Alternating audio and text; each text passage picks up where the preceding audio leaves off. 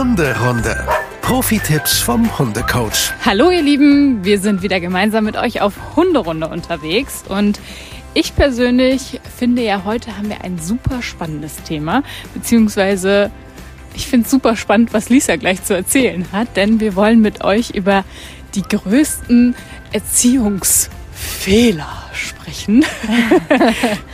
Lisa, ich glaube ähm, zumindest beim Ki bei Kindern ist es ja so, da gibt es ja ganz viele Erziehungsstile und so weiter, von anti-autoritär und bis hin zu ja ganz streng und strikt und alles. Ähm, gibt es das beim Hund auch, dass man das so beziffern kann?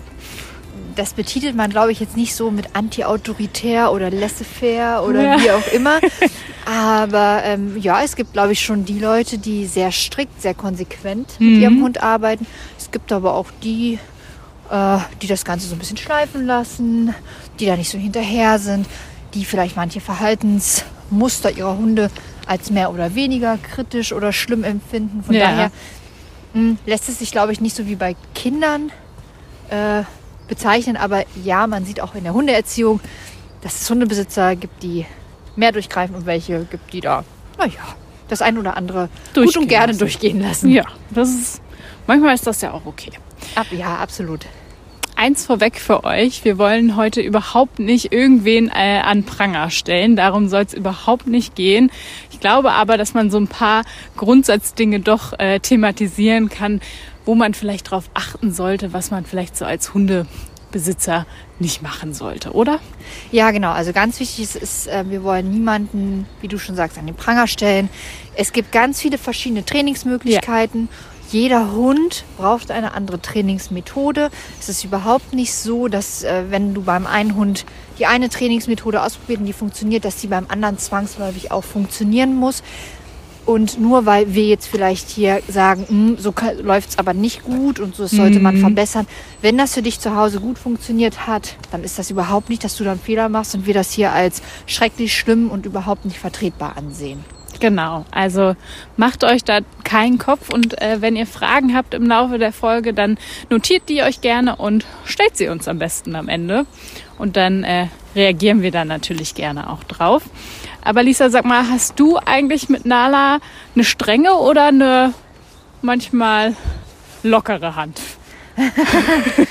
ähm, also besonders am Anfang war ich, glaube ich, sehr streng mit ihr habe ja. ihr da sehr viel Regeln vorgegeben, habe ihr sehr viel Struktur vorgegeben, habe also schon deutlich gesagt, was ich will und was ich nicht will. Mhm. Natürlich muss ich zugeben, dass im Laufe der Zeit und im Laufe des Alters ähm, ja das Ganze so ein bisschen abgenommen hat.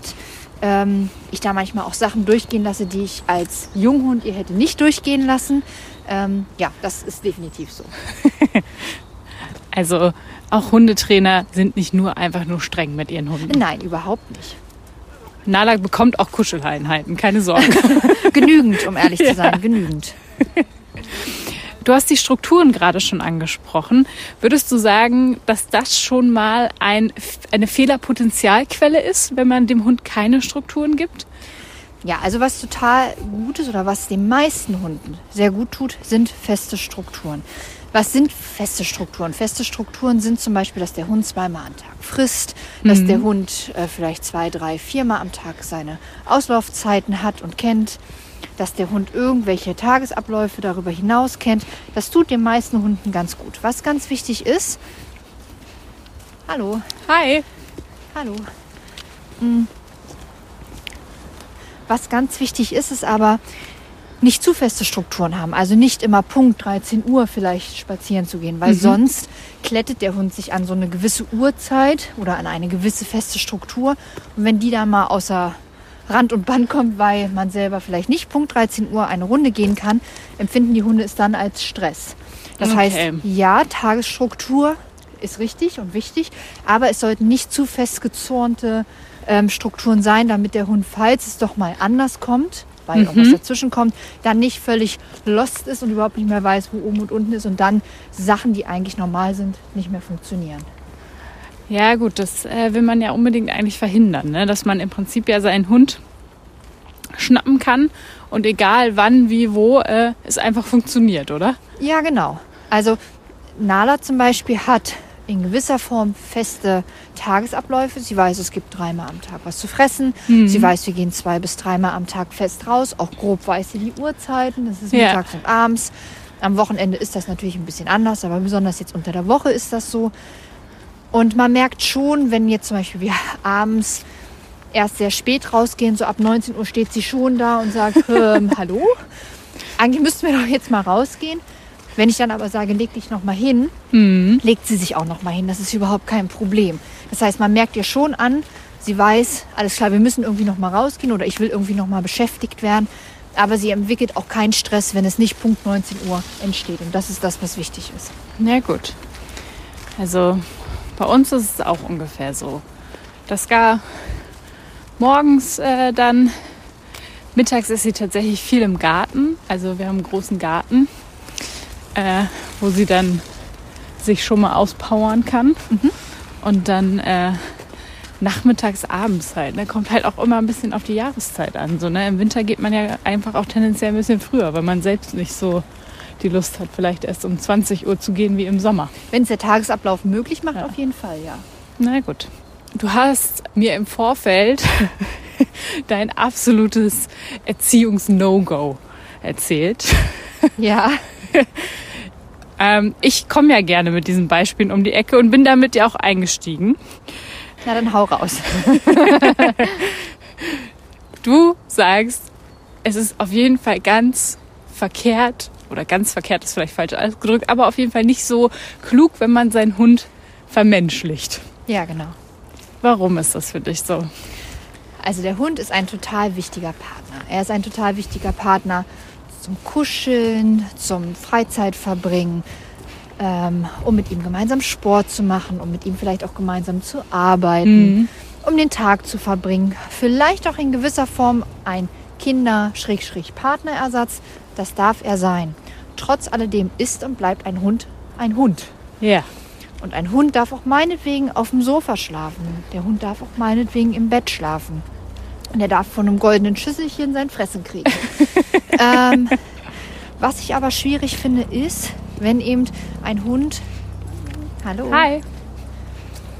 Was ich eben schwierig finde, ist, wenn ein Hund dann doch zu vermenschlicht wird. Wenn ein Hund zum Beispiel mit am Esstisch sitzt und sein Fressen vom Tisch mitbekommt. Wenn ein Hund Klamotten angezogen bekommt und das nicht als Wärmequelle dient oder als Schutz zum Hund oder für den Hund, sondern als schickes Modeaccessoire, weil der Hund genauso aussehen soll wie Herrchen oder Frauchen. Dass ein Hund viel getragen wird, eher bei kleineren Hunden, in der Handtasche, weil das ja ach so niedlich ist und weil das ja vielleicht einem Kleinkind gleichkommt. Dass einem Hund die Krallen lackiert werden, er parfümiert wird, er jeden Tag Krallen lackieren? ja, dass ein Hund täglich geduscht und geföhnt wird, da steige ich aus. Und das finde ich nicht in Ordnung. Und da ist ein Hund kein Hund mehr, sondern da ist ein Hund, ähm, ja, dann doch eher ein Mensch. Und Ja. das ist, finde ich, nicht richtig. Ja, also ich wusste nicht mal, dass man Hundenägel auch lackieren kann, um ehrlich zu Das sein. geht alles. Gibt es auch Hundenagellack dann? Äh, nee, das glaube ich nicht. Jedenfalls wüsste ich es nicht. Und wenn, fände ich es ganz schrecklich. Ja, das stimmt.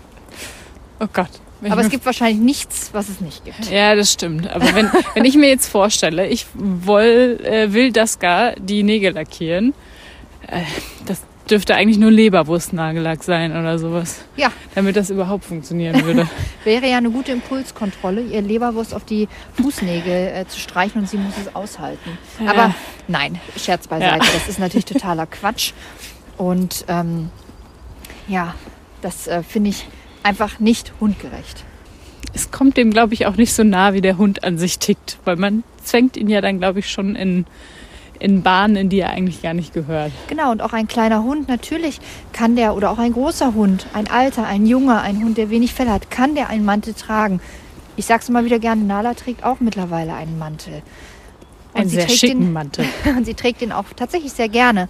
Aber den trägt sie wirklich aus Gesundheitsgründen und weil ich weiß, dass es ihr gut tut und sie mir auch signalisiert, in dem Moment, wo sie mit dem Schwanz wedelt, in dem Moment, wo sie da gerne freiwillig wirklich ihren Kopf reinsteckt, dass ihr das gut tut und dass sie das nicht schlimm findet.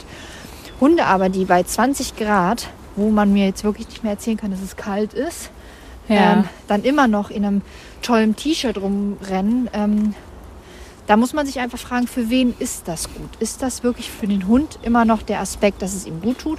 Oder tut das eher Herrchen und Frauchen gut? Das möchte ich damit sagen. Kein Problem, wenn der Hund einen Mantel, einen Pullover oder sonst was Mhm. trägt, aber es soll dem Hund gut tun und nicht Herrchen oder Frauchen. Okay. Das, Nur mal jetzt äh, runtergebrochen auf das Beispiel für ein Mhm. Pullover oder für ein Mäntelchen. Hast du mal so einen Hund erlebt, der so krass vermenschlicht wurde? Ja, ich habe tatsächlich mal einen Hund im Einzeltraining gehabt, wo ich echt ähm, dachte, das, ähm, da muss jetzt irgendwo die Kamera im Hintergrund stehen. Das kann jetzt echt nicht, nicht wahr sein. Wo Ja. ich echt auch nach der Kamera gesucht habe, weil ich dachte, okay, jetzt ist es soweit. Ich weiß nicht, aber das, das, das konnt, konnte ich mir einfach nicht vorstellen. Okay, krass. Findest du es denn okay, wenn man äh, von seinem Hund wie, wie ein Kind spricht oder halt auch ihn so mit aktiv einbezieht und ihn überall mit hinnimmt, auch äh, in jegliches Restaurant oder ist das für dich auch schon zu weit? Also ich finde, da gibt es zwei Unterschiede. Ähm, seinen Hund überall hin mitnehmen, Mhm. auf jeden Fall. Das ist ein Familienmitglied. Und besonders, wenn man sagt, der Hund wird als, als Familienmitglied mitgeführt und nicht nur, so doof wie das jetzt klingt, als Arbeitsmittel, Arbeitsmaterial, wie das vielleicht eher bei Jägern der Fall ist oder eher beim Polizeidienst ähm, oder in noch ganz anderen Sparten, dann ähm, ist das vielleicht schwierig, seinen Hund überall hin mitzunehmen. Mhm. Aber wenn er jetzt als normaler, in Anführungsstrichen, Familienhund gehalten wird, ähm, dann ist das natürlich total legitim, seinen Hund überall hin mitzunehmen. Aber auch da darauf zu achten, tut es meinem Hund gut? Kann er da auch wirklich entspannen? Oder ist er da die anderthalb Stunden, wo ich da mein Rindersteak, meine Pasta oder meine Pizza esse, einfach nur hammergestresst? Ja. Kann der Hund es aber aushalten und kommt da auch zur Ruhe und ähm, hat dadurch sogar vielleicht so einen guten Trainingseffekt, ja, dann natürlich. Sehr gerne sogar. Okay. Kann der Hund mit und dann ist das doch auch total toll, weil man was mit seinem Hund gemeinsam macht und dafür holen sich ja auch viele Leute einen Hund. Okay. Dann finde ich es grundsätzlich auch nicht schlimm, wenn man, also wir sagen scherzhaft gelegentlich Hundekind. Hundekind. Aber Betonung liegt auf Hundekind. Kind. Mhm. Ähm, es ist kein Kind. Ja. Nein, das ist Nee. es nicht. Und das wissen wir auch und ähm, das ist für uns auch ganz wichtig. Wie gesagt, das sagen wir scherzhaft, Hundekind, ähm, weil wir beide für uns aber auch wissen, dass da eine Grenze ist. Ich finde das auch nicht schlimm, wenn man sagt, geh mal zu Mama oder geh mal zu Papa, obwohl das für mich ein bisschen befremdlich ist, Mhm. weil für mich da einfach eine deutliche Grenze ist. Für mich sind das Herrchen und Frauchen. Ja. Ähm, ja, aber das ist, finde ich, völlig okay, wenn man sich so betitelt, weil das ist nur ein Name. Ja. Und natürlich kann man den Hund so extrem als Familienmitglied ansehen, dass er vielleicht einem Kind ähnlich kommt. Das ist völlig emotional, völlig in Ordnung, wenn ein Hund trotzdem noch ganz normal als Hund gesehen, geführt und auch angeleitet wird. Okay. Das ist ja auch schon mal ganz nett. Also eigentlich kann man sich nennen, wie man will, solange man weiß, es handelt sich hier um einen Hund Ja, genau. und vielleicht nicht. Dem Hund ist der Name ja auch total egal. Ja, Der Hund weiß nicht um die Bedeutung von Mama. Der Hund Nee. weiß nicht um die Bedeutung von Papa. Das interpretieren wir ja rein und das lernen wir dem Hund ja auch, Mhm. was die Bedeutung von Papa ist. Meinetwegen oder von Mama. Da geht man halt hin, weil die viel da ist, weil sie mir viel Kuscheleinheiten schenkt, weil sie mir viel Leckerlis gibt, weil sie viel mit mir spielt. Aber das könnte auch sein, geh mal zu Ping-Pong. Das ja ähm, ist nur für uns dieser, dieser Unterschied, weil wir um diese Bedeutung genau wissen. Ja, okay. Sind, äh, du hast sie gerade angesprochen, Leckerlis. Sind zu viele Leckerlis auch für dich äh, schwierig bei der Hundeerziehung? Zu Beginn auf gar keinen Fall, weil ich finde, ein Hund darf belohnt werden. Mhm. Und die meisten Hunde, natürlich nicht alle, aber die meisten Hunde lassen sich besonders gut über Leckerlis belohnen. Verständlicherweise. Und ähm, dann finde ich es völlig okay, wenn man diesen Kanal auch nutzt. Warum auch nicht? Wenn ein Hund eben besonders im Welpenalter oder im Junghundealter Sachen lernen soll, wie ein Rückruf, wie ein schönes Sitz, ein schönes Platz, dann darf er doch auch belohnt werden. Und dann darf er natürlich auch mit Leckerlis belohnt werden. Auf jeden Fall. Warum nicht? Es soll sich doch auch lohnen. Ja.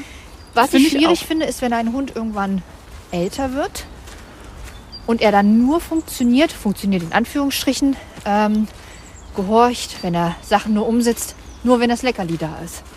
Wenn also ohne Leckerlis nichts funktioniert. Und das finde ich dann eher problematisch. Okay, da sprichst du es ja eigentlich schon an. Äh, Im Prinzip, wenn äh, die Kommandos nicht richtig aufgebaut werden, oder? Ja, oder die sind richtig aufgebaut. Der Hund weiß genau, was er Ja. beim Sitz zu tun hat. Aber er weiß halt genau, oh, die haben keine Leckerlis dabei. Lohnt sich ja für mich nicht. Mache ich dann nicht. Das heißt, man muss irgendwann schon anfangen, auch wenn man mit Leckerlis das Kommando antrainiert hat, die Leckerlis wieder rauszutrainieren. Okay. Damit der Hund auch ohne Leckerlis was macht. Weil Ja. man will doch nicht ein Leben lang ein Futterautomat sein. Nee, der Hund hätte das wahrscheinlich gern, aber wir wollen das ja nicht. Wir wollen das nicht, genau. Oder wir wollen nicht ein Leben lang ein Spielautomat sein. Dass der Hund nur funktioniert, wenn wir Stöckchen werfen, wenn wir Ball werfen oder was auch immer. Also das ist jetzt mal gleichgestellt, ein Spielzeug oder, oder Futter. Also ganz wichtig ist, dass der Hund ja auch mal ohne immer gleich eine Bestätigung zu bekommen, außer ein verbales Lob, Ja. trotzdem was zu tun. Also wenn ich jetzt Nala Sitz sage, soll die sitzen, egal ob ich Leckerlis in der Tasche habe oder nicht. Egal ob ich einen Stock für sie parat habe, den sie danach tragen darf oder nicht. Hast du denn ein, zwei kleine Tipps vielleicht, wie man äh, am besten schnell die Leckerlis abtrainieren kann, dass es auch so funktioniert? Hm, Also schnell ist da natürlich relativ. Ja, das stimmt. wie so oft. Ähm, aber was man natürlich machen kann, man nimmt sich ein Kommando, also wenn man sich jetzt selber erwischt und sagt, stimmt, eigentlich macht mein Hund nur dann das, was ich will, wenn ich das Leckerli wirklich dabei habe oder wenn ich es ihm sogar schon präsentiere, dann auf jeden Fall ein Kommando nehmen, was wirklich sicher ist, wie zum Beispiel ein Sitz, den Hund hinsetzen, ihm mal am Anfang ein Leckerli geben und dann aber auch mal einmal nicht. Okay. Beim nächsten Mal wieder ein Leckerchen geben, noch ein Leckerli, beim nächsten Mal wieder nicht. Und so langsam Einfach ausschleichen. ausschleichen. Was aber wichtig ist, der Hund darf kein System erkennen. Der darf jetzt nicht erkennen, aha, bei jedem zweiten Mal kriege ich keins oder nur nach Okay. jedem dritten Mal bekomme ich eins. Das heißt, auch da variabel sein. Mal wieder drei, vier am Stück geben. Hunde sind so clever, ey. Genau, die lernen das Zählen. Ne? Ja. Und da einfach aufpassen, dass der Hund eben nicht das System durchschaut, weil dann klappt es dann auch nicht mehr. Ja, aber gut. so kann man eben dem Hund langsam die Leckerlis abtrainieren. Was aber wichtig ist, und ich habe, Nala wird jetzt elf, immer mal wieder Leckerlis dabei. Warum Ja. auch nicht? Ich finde es absolut legitim, dass sie auch ab und zu noch mal für einen Sitz, für einen Platz ähm, einen Leckerli bekommt. Das soll sich doch lohnen und das darf doch auch mit elf sich noch lohnen. Schon. Genau, deswegen kriegt sie auch mit elf noch mal ein Leckerli. Aber wir gehen auch ganz oft raus ohne Leckerlis. Und dann macht sie es trotzdem, weil sie es eben gut gelernt hat. Ja. Was aber wichtig ist, auch wenn es ohne Leckerli funktioniert, kriegt sie immer ein verbales Lob. Immer ein verbales Lob. Weil natürlich muss ich sie bestätigen dafür, dass sie was toll macht. Das ist wie bei uns, wenn wir was machen und nie eine Bestätigung bekommen. Nie. Es wird einfach nur hingenommen. Hm.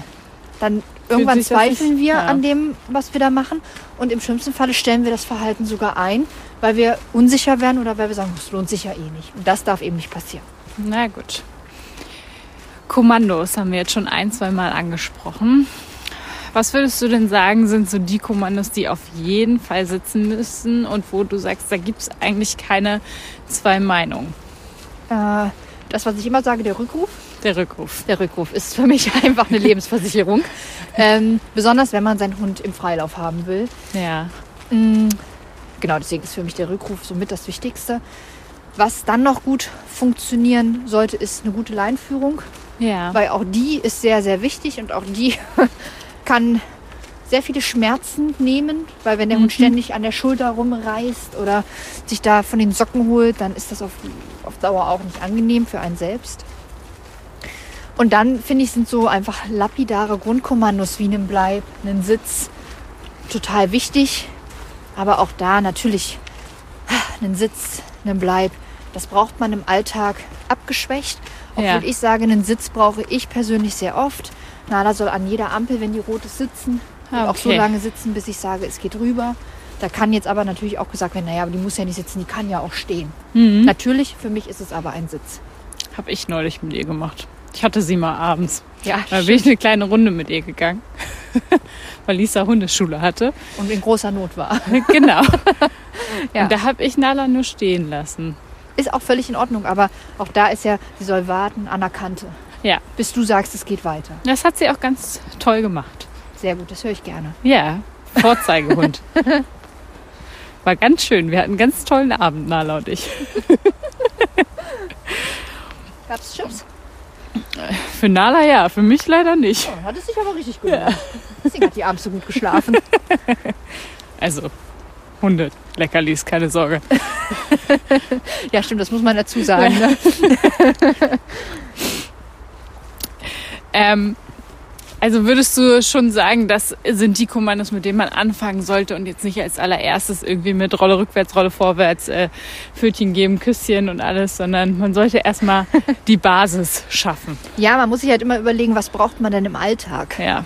Was sind denn wirklich alltagsrelevante Kommandos, die ich wirklich von meinem Hund brauche, um im Straßenverkehr oder im Wald oder auf der Wiese oder auf der wo auch immer klarzukommen, sodass ich mit meinem Hund gut in Kommunikation trete. Und in der Stadt bringt mir selten was, wenn mein Hund ein Küsschen kann. Ja. Oder mein Hund High Five kann. Das ist total lustig, das ist schön, das lastet den Kopf total gut aus. Aber wenn dafür die Leinführung nicht passt und der Rückruf nicht passt, dann bringt es mir leider nicht so viel. Naja. ja, das stimmt schon. Was würdest du denn sagen, ist noch so ein Fehler, den man machen kann? Also, wo man vielleicht auch im ersten Moment gar nicht so dran denkt. Ähm, besonders wenn zwei Leute den Hund erziehen, Ja. also Paare, mm, dann sollte man einer Meinung sein und die Kommandos Mhm. gleich ausführen, vor allem die Kommandos auch gleich betiteln, dass ein Sitz ein Sitz ist oder nicht ein Sitzen oder Mhm. mach mal Sitz und der andere sagt aber nur Sitz oder gar was ganz anderes dafür benutzt wird pro runter. Mhm. Dass also wirklich dieselben Kommandos genannt werden, vielleicht sogar dieselben Handzeichen, wenn man Handzeichen benutzt und einfach auch mit derselben Konsequenz gearbeitet wird. Weil auch das, ich ziehe ungerne Parallelen zu Kindererziehung, aber da kann man es so ein bisschen bildlicher darstellen. Kinder schaffen es auch, Mama zu fragen, darf ich noch mal irgendwas? Mama sagt nein, dann gehe ich mal zu Papa, der sagt ja. Was lernt ein Kind? Ah, die sind gegeneinander auszutricksen. Mhm. Und ähnlich schlau sind Hunde auch. Natürlich machen Hunde jetzt nicht, bei Frauchen mache ich keinen Sitzen, bei Herrchen, den gucke ich an, dann mache ich einen Sitz. So schlimm ist es dann nicht. Aber was Hunde auf jeden Fall lernen, dass Frauchen vielleicht konsequenter oder inkonsequenter ist als Herrchen oder andersrum. Das heißt, äh, die wissen schon, mit wem sie spazieren gehen und was sie da erwartet. Naja, was sie auch ausreizen können, glaube Was sie ich. ausreizen können und wie weit sie gehen dürfen. Ne? Ne? Ja. Wie weit ihr Radius ist, wenn sie freilaufen. Mhm. Wie weit, ähm, wie oft muss ich mich dann umdrehen, bis das Kommando wirklich ernst gemeint ist? Was ist, wenn du hier rufst? Wie oft rufst du überhaupt hier, bevor ich angeleint werde? Wann ist sozusagen deine Reizschwelle erreicht? Und wann muss ich wirklich reagieren? Das wissen Hunde sehr genau, wann sie das bei Herrchen erreicht haben und wann sie das bei Frauchen erreicht haben. Ja, das stimmt. Und da ist es umso wichtiger, dass man sich da besonders am Anfang der Hundeerziehung einig ist und am einen Strang zieht, damit der Hund einen da eben nicht an der Nase herumführt. Ja, äh, ich kann auf jeden Fall ein Beispiel bringen mit falsche Wörter benutzen oder andere unterschiedliche Wörter benutzen. Ich habe es, glaube ich, schon mal erwähnt. Wir haben das ja bilingual erzogen. für Sitz benutzen wir Sitz, äh, für Platz benutzen wir Down. Allerdings äh, war es halt am Anfang so, dass wir halt auch ganz oft Platz und Down verwendet haben. ja, Und deshalb klappt wahrscheinlich Platz auch nicht so gut, weil sie gar nicht genau weiß, äh, was Platz ist. Ne? was Platz ist.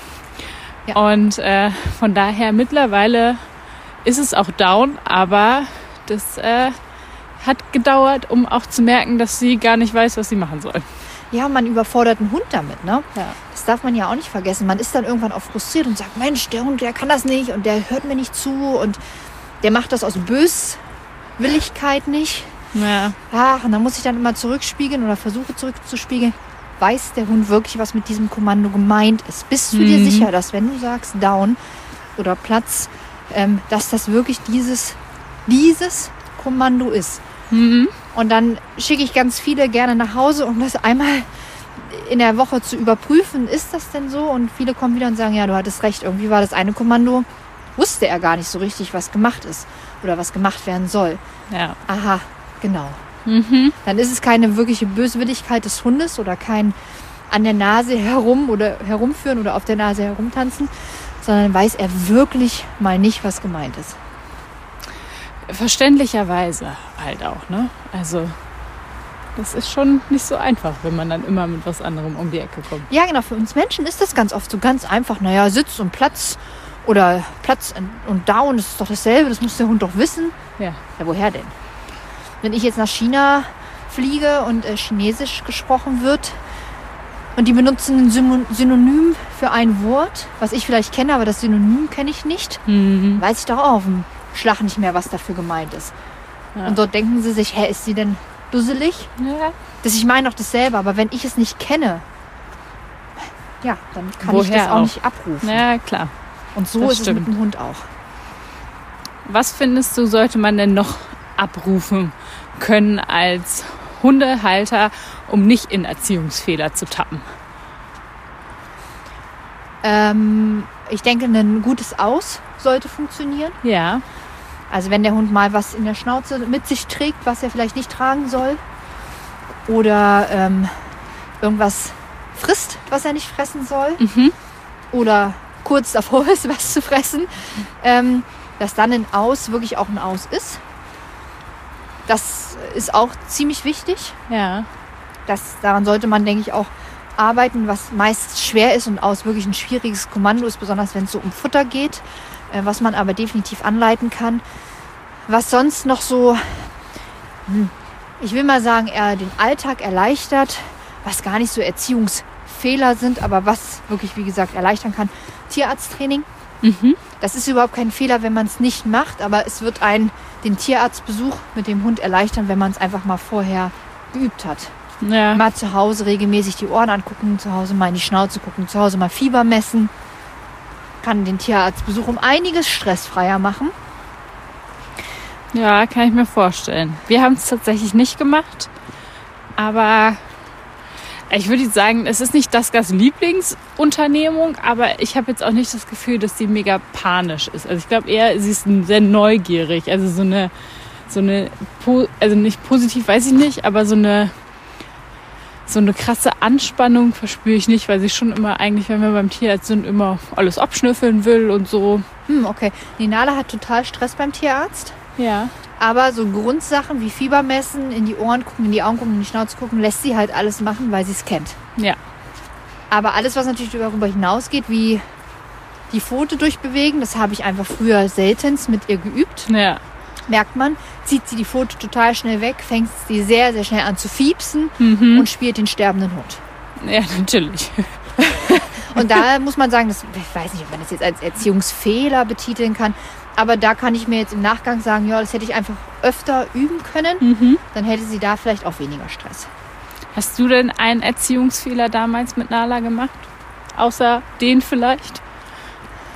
Ja, sicherlich. Ähm, tatsächlich, Nala ist ein Mali, das wissen ja alle, denke ich. Und ähm, Nala ist, was so Fremdhunde angeht, sehr neutral Mhm. bis geh einfach weg, ich brauche keinen Kontakt zu dir. Okay. Und das sagt sie mitunter auch sehr deutlich anderen Hunden. Ja. Und ich war tatsächlich als Junghund war sie da sehr, sehr deutlich drin und hat sehr ruppig und übertrieben gespielt. Und ähm, damals habe ich leider einen falschen Weg gewählt und habe gesagt, gut, dann kriegst du gar keine Sozialkontakte mehr, Mhm. weil ich mir unsicher war. Heutzutage würde ich sagen, ah, doof, weil gar keine Sozialkontakte ähm, sind, ist nicht die richtige Wahl. Mhm. Ich hätte das eher auf ein Minimum runterschrauben sollen und hätte mir gezielte Spielpartner aussuchen sollen, wo ich gewusst hätte, Nala kann mit denen ganz gut spielen oder die können auch mal verkraften, wenn Nala doch mal mit einem Hammer draufhaut. Ja. So war sie doch sehr isoliert und hat eine gewisse Form von Frust aufgebaut, den sie total gut handeln kann, den ich gut handeln kann, wo nichts passiert. ja. Aber das würde ich in jedem Falle, wenn ich, wenn noch mal ein neuer Hund bei uns einzieht, auf jeden Fall anders, Anders machen. machen. Ja. Ja. Die Hundebegegnung, du hast sie gerade schon angesprochen. Was kann ich da denn falsch machen? Mm, Finde ich auch, was einer der Hauptfehler, das ist wie gesagt, das ist ein schwieriges Wort, aber Ja. was ich schwierig finde, ist, wenn man seinen Hund an der Leine jedem anderen Hund begrüßen lässt. Mhm. Weil was lernt mein Hund? Jeder Hundekontakt ist erwünscht. Finde ich erstmal von der Sicht schwierig, dass mein Hund ja dann permanent an der Leine zieht, weil er ja zum anderen Hund will. Oder auch gelernt hat, nie an einem anderen Hund vorbeizugehen normal, weil ja immer Kontakt besteht. Das heißt, im Zweifel muss ich meinen Hund ja vielleicht sogar vorbeischleifen, dass er mit mir mitkommt, weil er ja gewohnt ist, nee, ich schnuppere ja am anderen Hund, sag dem Hallo oder spiele gar an der Ja. Leine. Das bedeutet, eine richtige schöne Leinführigkeit ist ja nur begrenzt möglich, wenn der Hund kennt, immer Kontakt an der Leine zu haben. Und dann finde ich es schwierig für dem Gegenüber, wo der andere Hund vielleicht keinen Kontakt an der Leine haben will. Aus verschiedensten Gründen. Ich glaube, die müssen wir hier auch gar nicht alle aufführen, weil das zu weit führt. Und es ist total legitim, dass nicht jeder Hund an der Leine Kontakt haben möchte. Und ich in der Hundeschule sage auch immer, an der Leine gibt es keinen Hundekontakt. Ähm, und dann ist es für den Gegenüber natürlich auch gemein, wenn der sagt, ja, aber für meinen Hund gibt es keinen Kontakt an der Leine. Wenn dann schon einer mit angezogener Leine kommt und seinen Hund dahin lässt, das kann nur zu Missverständnissen, das kann nur zu super unschönen Situationen führen. Für beide Hunde. Und für beide Menschen. Ja. Wahrscheinlich für die Menschen manchmal fast schlimmer als für die Hunde. Ja. Mitunter. Ich würde gerne noch mal über das Futter, also über die Ernährung sprechen, ob man da auch äh, was falsch machen kann. Ähm, ja, natürlich, man kann ach, seinen Hund falsch ernähren. Hm. Dann ist natürlich die Frage, was ist falsch und was ist richtig. Ja, Aber immer. natürlich kann man seinen Hund überfüttern. Das heißt, man kann seinen Hund einfach zu viel geben, sodass er einfach wirklich dick und rund wird. Das ist nicht, das ist nicht gut. Weil auch ein übergewichtiger Hund ähm, einfach im Alltag Schwierigkeiten bekommt mit den Gelenken ähm, und allem drum und dran. Das heißt, auch da sollte man darauf aufpassen, dass der Hund einfach eine normale Figur hat und nicht zu pummelig wird. Was man auf jeden Fall auch gucken sollte, dass es wirklich Hundefutter ist. ja. Nicht ohne Grund ist es Hundefutter. Hallo, Hallo. hallo. Dass der Hund wirklich Hundefutter bekommt. Weil im Hundefutter ist meist, also wenn es ein Trockenfutter oder ein Nassfutter ist, sind es meist komplett Futterarten. Das heißt, es muss nicht zusätzlich noch zugesetzt werden. Ja. Wie Öle, wie Vitamine, wie äh, Ersatzstoffe. Wenn man aber selbst kocht, wenn man seinen Hund mit irgendwelchen anderen Sachen ernährt, dann muss man natürlich gucken, dass der Hund genügend Vitamine, Nährstoffe, all das, was er braucht, wirklich auch zugeführt wird. Weil sonst können irgendwelche Mangelerscheinungen auftreten. Und das ist, wenn zum Beispiel der Hund nur Kochschinken bekommt. Okay. Immer, ständig und nichts anderes. Dann ist das A überhaupt kein Hundefutter, kein geeignetes. Das darf der natürlich mal bekommen als Leckerli oder mal so zwischendurch eine Scheibe Kochschinken. Das ist überhaupt nicht schlimm. Aber als Dauerfutter ist das einfach nicht geeignet. Das heißt, man muss wirklich darauf achten, dass was ich da füttere, tut es meinem Hund gut und sind da alle Nährstoffe, Vitamine etc. pp. drin, die mein Hund braucht und die ihm auch wirklich gesund erhalten. Okay, also eigentlich auch, auch wenn wir schon wieder beim Menschen sind, aber eine ausgewogene Ernährung genauso wie bei uns auch am besten. Ja, und eine Ernährung, die wirklich für den Hund ist. Ja, ausgewogen für den Hund. für den Menschen. Ja. Oder für die Katze oder fürs Pferd. Ja. Wobei ich zugegebenermaßen, das gar klaut öfter Marcellis Katzenfutter. Natürlich, das schmeckt ja auch lecker. Das ist ja auch kein Problem, wenn das mal ist. Und Hund- und Katzenfutter, mh, das ist nicht optimal, aber da würden wahrscheinlich gar nicht so krasse, krasse ähm, Probleme auftreten, wie wenn man seinem Hund Das ist Thunfisch. nur Thunfischfutter füttert. Oder wie gesagt, ein Jahr nur Kochschinken aus der Packung füttert. Ja. Nichts weiter. Also ich meine, das liegt eigentlich auf der Hand, dass das nicht gesund sein kann. Aber die Leute gibt es und das ist natürlich, ich weiß gar nicht, ob das ein Erziehungsfehler ist. Das ist ja viel mehr, das ist ja wirklich ein Haltungsfehler. Ja, genau. Und das schadet dem Hund ja enorm. Ja. Es ist auch nicht so, dass das gar das immer ist, aber Sally ist schon ein bisschen älter. Die wird jetzt 16. Und äh, da schafft sie natürlich nicht immer ihre ganze Portion. Und dann, wenn wir mal vercheckt haben, ihr, ihren Behälter, ihren Napf wegzuräumen, dann äh, Kümmert sich das gerade drum. kümmert sich das gar drum und nutzt ihre Chance. Ja, naja, die Katzen kriegen ja ganz oft Nassfutter, ne? Hm. Ich weiß gar nicht, wie das bei euch ist. Das- es ist so halt Thunfisch. Also Ja. so ein bisschen, also nass ja, aber jetzt nicht so typisches äh, Nasskatzenfutter. Aber das wird ja sehr, sehr gut riechen. Ja, wahrscheinlich. Ja, und es hat eine weiche Konsistenz. Es ist schon auch das, was Hunde in der Regel auch sehr attraktiv finden. Ja. Und dann ist natürlich noch dieser Fakt, oh, das ist eigentlich auch verboten, ich darf da eigentlich auch nicht Ja, ran. natürlich. Und wenn ich dann mal rankomme, dann natürlich dann schnell weg damit. Ne? Ja, Da klar. kommen so zwei Aspekte natürlich zusammen. Ja, vor allen Dingen so ein, so ein Katzenfutter bei Daska ist ein, einmal, Einmal Haps, ne? einmal Haps und rein damit. Ja, es macht mehr Spaß, den Napf dann auszulecken wahrscheinlich, ja. Ja, das stimmt. Also ihr Lieben, äh, ihr habt gehört, man kann natürlich einige Dinge äh, nicht so gut machen. Man macht aber wahrscheinlich ganz, ganz viel automatisch richtig und das wollen wir euch auch nochmal auf den Weg hier mitgeben.